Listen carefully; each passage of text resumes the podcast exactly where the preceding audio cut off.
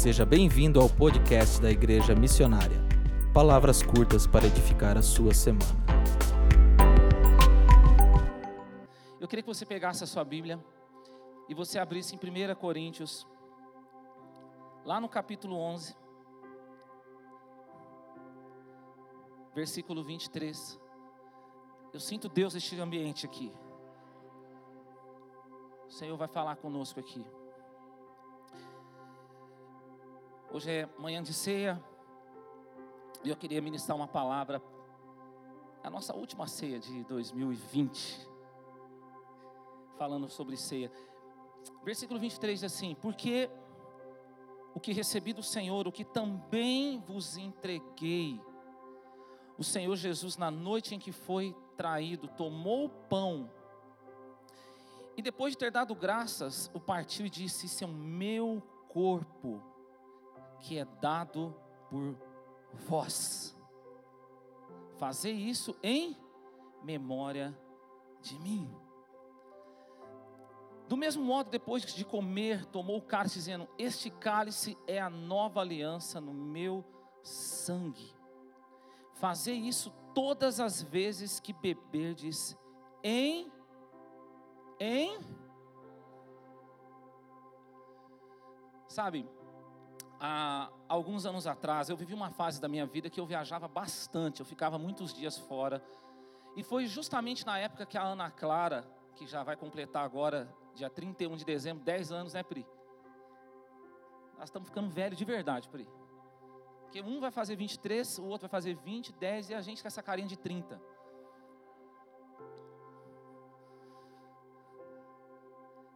Ana Clara, nessa fase que eu estava viajando muito, eu passava muitos dias fora. Ela, ela tinha mais ou menos sete, oito meses assim de vida. E o meu maior receio é que ela, quando eu voltasse de alguma viagem, ela se esquecesse de mim. E uma, uma vez eu fiz uma viagem um pouco mais longa, e quando eu voltei de viagem, ela, a Priscila foi me receber no aeroporto, e ela foi assim, no colo da Pri e tal. E quando a Priscila chegou perto de mim, ela olhou para mim. E ela ficou assim. Falei, meu Deus, minha filha esqueceu de mim. Ela não lembra mais de mim. Aí o que eu fiz? Eu comecei a cantar, porque eu tinha a, a, o costume de sempre cantar para ela.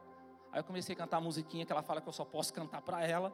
É aquela música, aos olhos do Pai, você é uma obra. Aí ela, ela abriu um sorrisão. Falei, lembrou do Pai, graças a Deus. Mas sabe por que eu estou te falando isso? Porque a ceia, ela não tem um diferencial ou apenas um potencial de nos fazer participar da mesa do Senhor. A ceia também, ela tem algo muito poderoso que é de nos fazer lembrar daquilo que nós não podemos esquecer. Assim como o diabo, ele tenta nos fazer esquecer daquilo que nós não podemos esquecer, daquilo que nós temos que nos lembrar sempre. A ceia também, ela tem esse potencial de nos fazer lembrar daquilo que nós não podemos esquecer, daquilo que gera em nós esperança, que é Jesus. O diabo, ele tenta nós ele nos tenta fazer esquecer daquilo que nós temos que lembrar, mas a ceia, ela tem esse potencial de nos lembrar daquilo que não podemos esquecer. Jesus, a nossa esperança. Ei, quem sabe o inimigo, por causa das tribulações, das lutas, até mesmo das, suas, nossas falhas e pecados, quem sabe muitas vezes ele nos tenta fazer esquecer daquilo que é tão poderoso, daquilo que é tão precioso. Mas quando nós participamos da mesa do Senhor, nós nos lembramos: Cristo é a minha esperança. Quero trazer à memória aquilo que me dá esperança. Diga esse nome, Jesus. Diga bem forte, diga Jesus. Aleluia. Quantos aqui amam Jesus? Quantos são apaixonados por Jesus? Você pode celebrar aplaudindo Ele nessa manhã? Aleluia!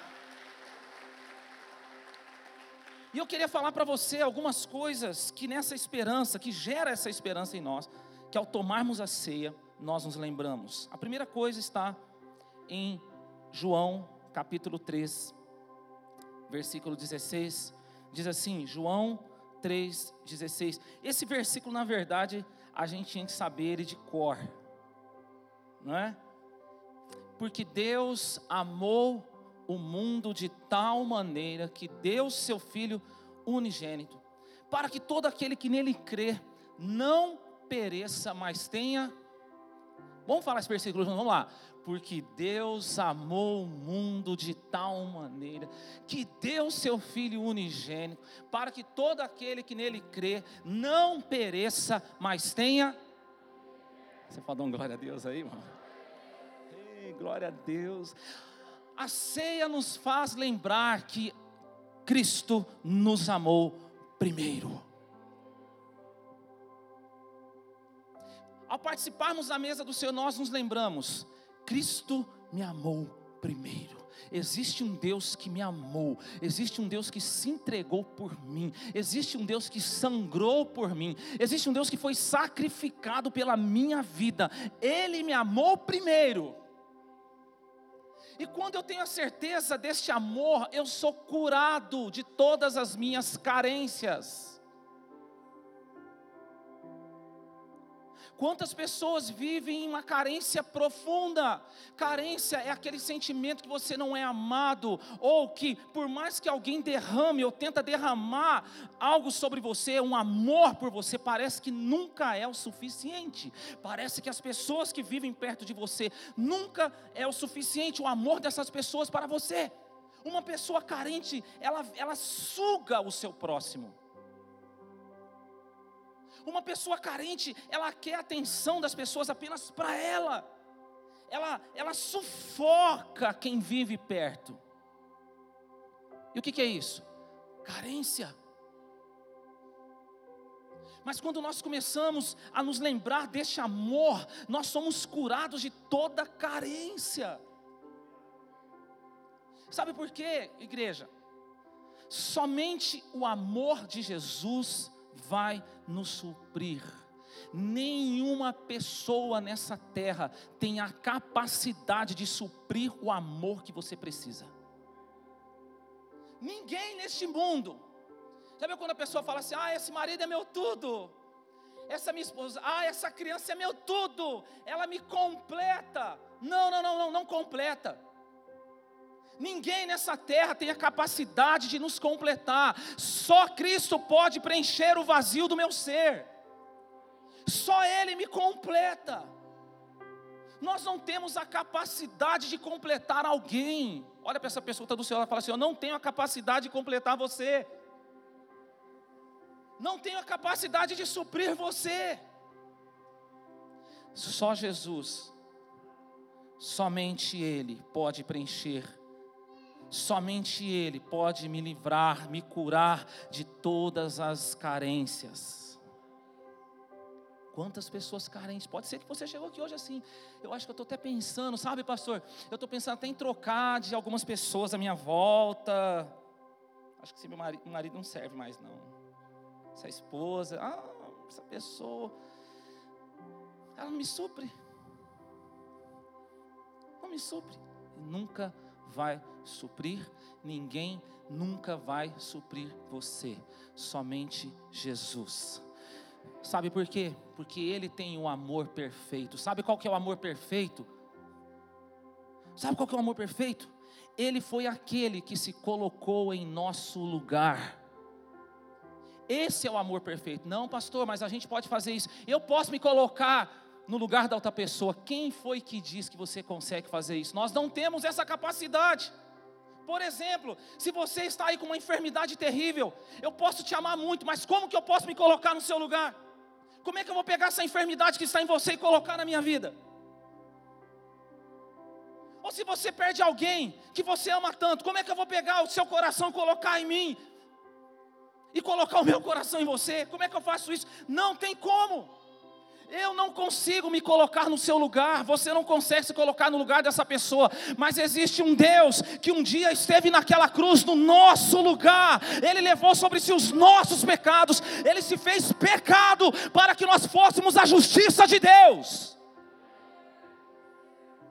Ele é o único que pode fazer isso, é por isso que Ele é o único que nos supre. E quando eu vou participando da mesa do Senhor, eu começo a me lembrar desse amor. E aí, aquelas pessoas que não me supriam, por muito até que estavam fazendo, eu começo a entender que aquilo que eu desejava mais daquela pessoa, pode ser até menos, já é o suficiente para eu viver com ela. Muitas vezes o problema do seu relacionamento não é essa pessoa, é a sua falta de lembrança do verdadeiro amor de Deus perfeito por você. Só Jesus preenche o seu coração. Você pode falar isso para o seu irmão, fala só Jesus. Aleluia.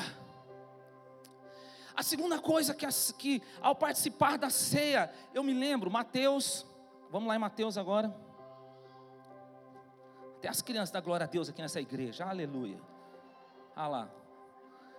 Mateus 28, versículo Vamos pegar do 19, diz assim, ó: "Portanto, ide, fazei discípulos de todas as nações, batizando-os em nome do Pai, do Filho e do Espírito Santo, ensinando-lhes a obedecer todas as coisas que eu vos ordenei. Eu estou convosco." Olha aí que Jesus está falando. Eu estou convosco todos os dias. Dá um glória a Deus aí, gente até o final, até a consumação dos séculos. A ceia me faz lembrar isso. Deus está presente na minha vida, Jesus está presente na minha vida. Jesus nunca nos prometeu ausência de problemas, mas Ele sempre nos, Ele sempre nos promete que estará conosco em meio aos nossos problemas.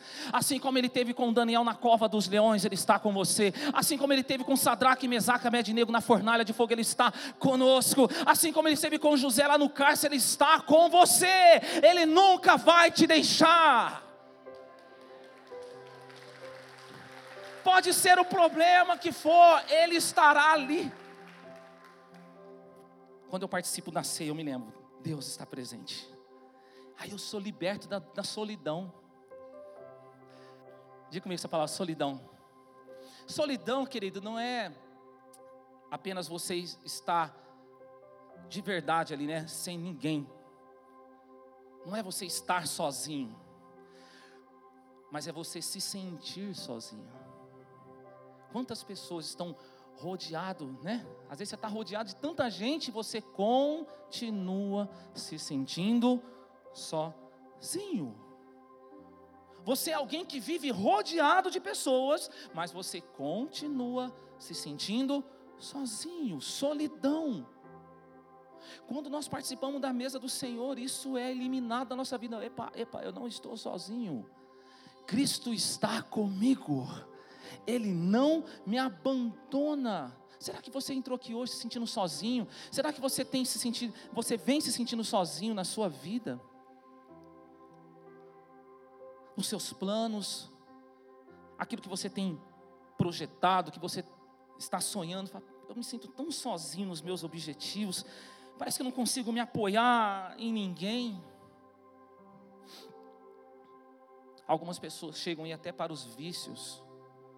Conversa com pessoas que lutam com algum tipo de vício.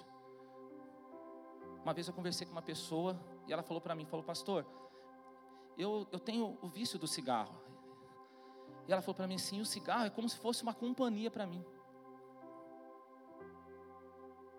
E eu falei para ela assim, você não precisa mais dessa companhia. Você tem Jesus agora. Jesus é o seu companheiro. Jesus está presente. Então, quando eu vou participando da ceia, eu vou me lembrando aí, Deus está presente. Deus não me abandona. Ele disse lá em Mateus 11, 28: Vinde a mim, você que está cansado e sobrecarregado, e eu te aliviarei. Tomai sobre vós o meu jugo, aprendei de mim que sou manso e humilde de coração, encontrareis descanso para as vossas almas, porque o meu jugo é suave e o meu fardo é leve. À medida que eu vou participando da mesa do Senhor, eu começo a me recordar, eu começo a me lembrar: existe um Deus que está presente, Ele é presente na minha vida. Aí eu passo a dizer, como Davi disse no Salmo 23: ainda que eu ande pelo vale da sombra da morte, eu não preciso temer mal nenhum, porque tu estás comigo, a sua vara e o seu cajado me consola. Deus está conosco, Deus está com você no vale da escuridão, Deus está com você no vale da enfermidade, no vale da escassez, no vale do desprezo. Deus está com você em todo o tempo, Ele não te abandona. Se tem alguém que entendeu sobre a presença de Deus, essa pessoa foi Davi. Ele escreve o Salmo 23, ele escreve o Salmo 139. Ele diz: ah, Olha, se eu for, se eu subir ao mais alto céu, lá o Senhor estará. Mas também se eu descer nas profundezas da terra, ali também o Senhor estará. Ele está comigo. Se eu estiver no alto da vida, se eu estiver animado, se eu estiver alegre, Deus está comigo. Se eu estiver depressivo, se eu estiver desanimado, Ele também está do meu lado. Ele não me abandona, ainda que um pai ou a mãe abandone um filho, o Senhor diz: Eu, todavia, nunca vou te abandonar. Diga para o seu irmão, Senhor, Deus não te abandona, filho. Talvez você entrou aqui hoje, ai, pastor, eu tenho sofrido abandonos. Eu me sinto às vezes isolado, sozinho. Presta atenção no que eu te digo. Jesus nunca vai te deixar. Jesus nunca vai te abandonar. Então, quando eu participo da ceia, eu me lembro que Ele está do meu lado. A terceira coisa, vamos lá no, no Evangelho de João. João, agora, capítulo 14. Ele está aqui, amém, igreja? João 14, 1 diz assim: Não se perturbe o vosso coração, crede em Deus, crede também em mim. Na casa de meu pai há muitas moradas. Vou ler de novo. Na casa de meu pai há muitas moradas. Se não fosse assim, eu vos teria dito, pois vou preparar preparar-vos lugar. E se eu for e vos preparar lugar, virei outra vez e vos levarei para mim, para que onde eu estiver, estejais vós também. A terceira coisa, irmãos, está aqui, é poderosa, essa palavra é muito poderosa. Presta atenção, vem comigo aqui, você está comigo aqui? Presta atenção é muito poderosa. Quando eu estou participando da ceia, eu me lembro que um dia Cristo vai voltar para me buscar. Um dia Ele vai voltar, igreja. Um dia Cristo vai voltar para nos buscar, igreja. Mas sabe que eles o que acontece muitas vezes quando nós falamos de eternidade, nós pensamos apenas em céu, apenas aquilo celestial. Mas a palavra diz que então vi um novo céu e uma nova terra. Jesus está falando aqui que Deus está preparando uma morada. Ele está preparando um lugar. Você acha mesmo que na eternidade é só, somente céu, é céu e terra, novo céu e nova terra. Você vai viver ainda para arrebentar, irmão. É muita vida que tem pela frente.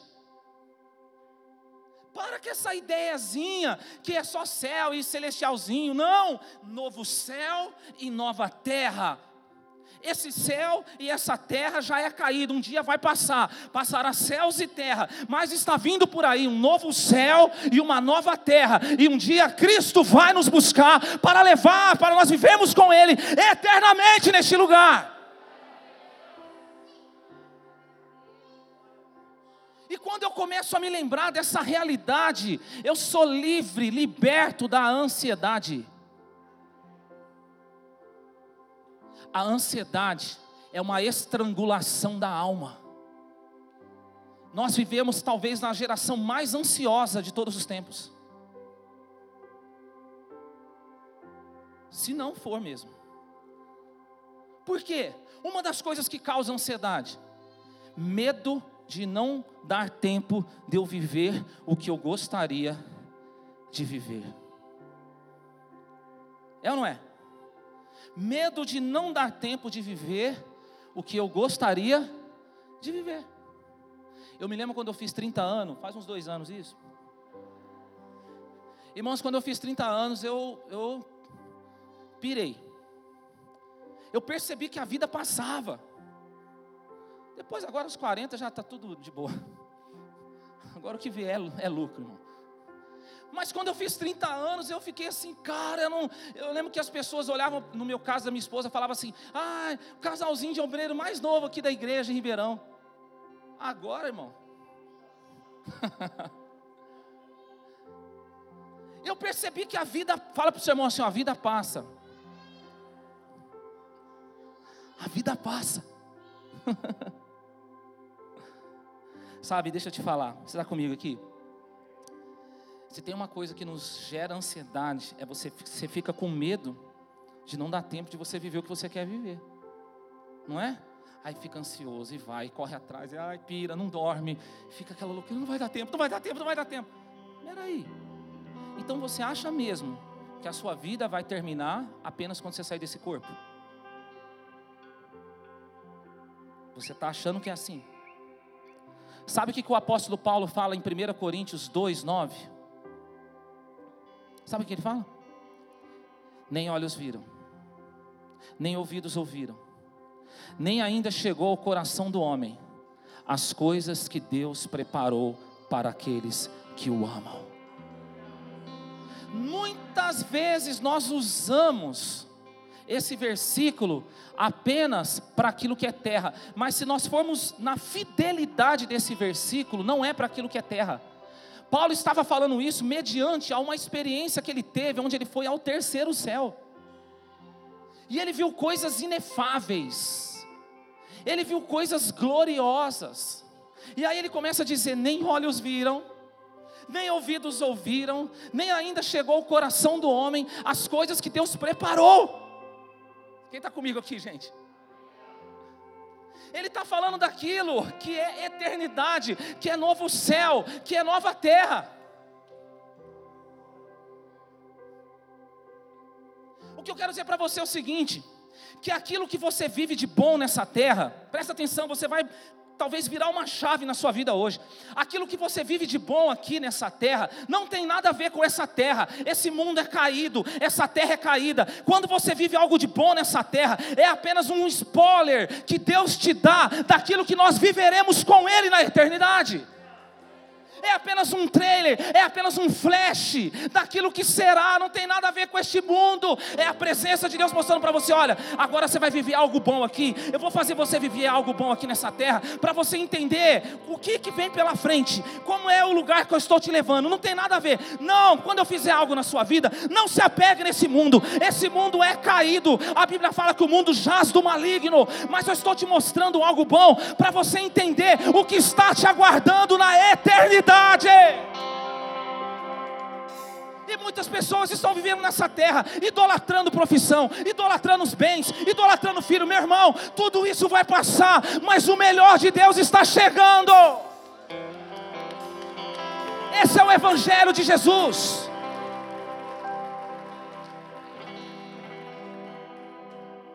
Vou te falar uma coisa. Parece que algumas pessoas só entendem isso quando vai num velório, sim ou não? É ou não é? Eu sou um cara que faço muito velório, gente. Então eu eu estou sempre lidando com a vida e com a morte. E quando a gente chega num velório, a gente vê lá a pessoa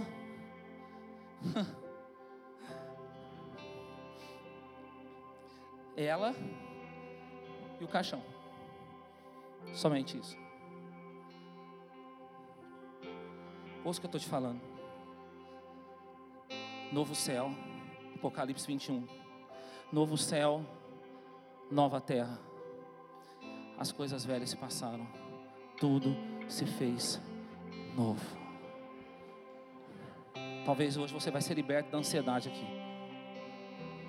Porque você vai começar a entender que tem muito tempo para você viver o que Deus tem para você. Sabe? Deixa eu contar uma história para você. Eu, eu, gosto muito dessa historinha. Fique em pé, por favor. Olhando aqui para mim, não, não perca a sua atenção nessa palavra. Eu talvez você já ouviu eu contar essa história, mas eu vou contar aqui para você. Tinha um casal de missionário e eles receberam o chamado de Deus ainda quando eles eram bem recém-casados, eles eram novinhos, e eles foram enviados para uma outra nação, num lugar muito difícil para cumprir o chamado de Deus. E lá eles dedicaram a toda a sua vida aqui na terra, eles se doaram tanto para servir ao Senhor, eles se dedicaram tanto, e eles fizeram tanto e ganharam tantas pessoas para Cristo. Mas quando eles foram ficando velhinhos e já não tinha mais até saúde para continuar aonde eles estavam, eles então precisou precisaram retornar. E quando eles vinham no, no avião, estavam retornando para sua nação, bem velhinhos agora. E um falava para o outro, então, quem será que vai estar esperando a gente no aeroporto? Qual que será a nossa recompensa de tudo que nós fizemos? E, né, vai, com certeza vai estar lotado de gente nos esperando. Quando eles chegaram no aeroporto, ninguém, nem, nem, nem para empurrar o carrinho das malas. Sem estrutura alguma, tiveram que recomeçar já velhos, mais difícil ainda. E aí um dia o, o marido tomou a coragem e falou para a mulher assim: E aí? Cadê a nossa recompensa? Ora a Deus, pergunta para o seu Deus: Cadê a nossa recompensa? E ele saiu para comprar alguma coisa. E quando ele voltou, ele falou para ela assim: E aí, você orou? Você falou com Deus? Ela falou: Sim. Deus falou com você? Falou. E o que, que ele te falou? Ele mandou te dizer que nós ainda não chegamos em casa. Nós ainda não chegamos em casa.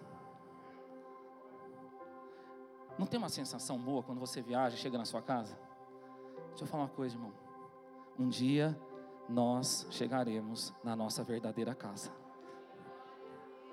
um dia nós estaremos na nossa morada eterna. Presta atenção nisso. Quando eu entreguei minha vida a Cristo, tudo que eu queria era ver, primeiramente, toda a minha família salva. Preguei para todos eles. Eu me lembro que um dos grandes desafios foi meu pai, que ele era muito duro, mas graças a Deus o Espírito Santo tocou o coração dele, se arrependeu, pediu perdão dos seus pecados, batizou, eu e o pastor Paulo, nós batizamos ele no leito do hospital. E meu maior desejo era ver o meu pai servindo a Deus. Mas o Senhor levou ele. E um dia eu falando para Deus, falei, Deus, eu queria tanto ver meu pai servindo a Deus, ao Senhor. E Deus falou para mim no meu coração: Quem foi que disse que você não verá? Um dia você vai ver. Quando você chegar em casa, você vai ver. Você vai ver tudo que Deus promete, tudo que Ele prometeu na sua vida, vai dar tempo. Se você não viver aqui nessa terra, você vai viver na melhor terra que Deus tem para você. Um dia Deus chegou para Moisés e falou: Moisés, eu vou levar você para libertar o povo e levar o povo para a terra prometida. Antes de chegar na terra prometida, Moisés viu a terra e Deus levou ele embora. E muitos podem dizer: Deus falhou, Deus cumpriu e não prometeu. Um dia, Jesus estava lá no Monte da Transfiguração. Quem é que Deus trouxe? Quem é que Deus levou ali na terra prometida? Quem é que apareceu no Monte da Transfiguração? Quem foi que disse que Moisés não pisou na terra prometida? Moisés estava ali no Monte da Transfiguração. Tudo o que Deus promete, Ele vai cumprir. Ele vai cumprir nas nossas vidas.